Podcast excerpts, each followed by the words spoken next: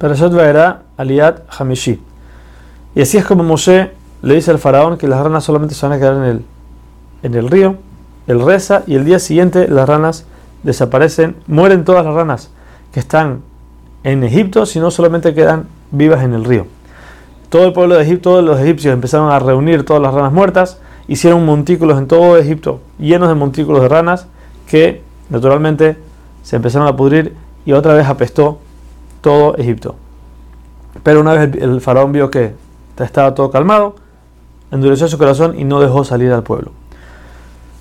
De nuevo Hashem le dice a Moshe que le diga a Aarón que golpee la tierra y esta vez van a salir piojos, toda la tierra se va a convertir en piojos. De nuevo aquí vemos que Moshe no es el que golpea la tierra porque la tierra lo ayudó cuando mató al egipcio y tuvo que enterrarlo, por eso tampoco en esta plaga Moshe actúa.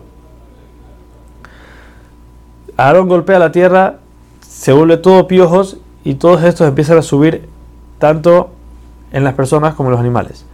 Cuando los hechiceros del faraón quieren hacer, hacer la réplica también como hicieron anteriormente, no les sale, porque es sabido que la hechicería solamente recae en una criatura que es más grande que una lenteja y los piojos son más chiquitos todavía. Por eso en ese momento ellos dijeron, Etzba Elohim Hi, este es el dedo de Dios, esto no es hechicería. Cuando termina esta plaga, Hashem manda a Moshe de vuelta y le dice que si esta vez no saca al pueblo, va a llenar a Egipto con fieras, animales salvajes que van a atacarlos a ellos, a sus animales y van a matarlos. Y en ese momento dice Hashem, yo voy a hacer diferencia entre Israel y los egipcios, porque en la tierra de Goshen, donde está, donde está Israel, no va a entrar ningún animal, solamente en todos los otros lugares donde están todos los egipcios.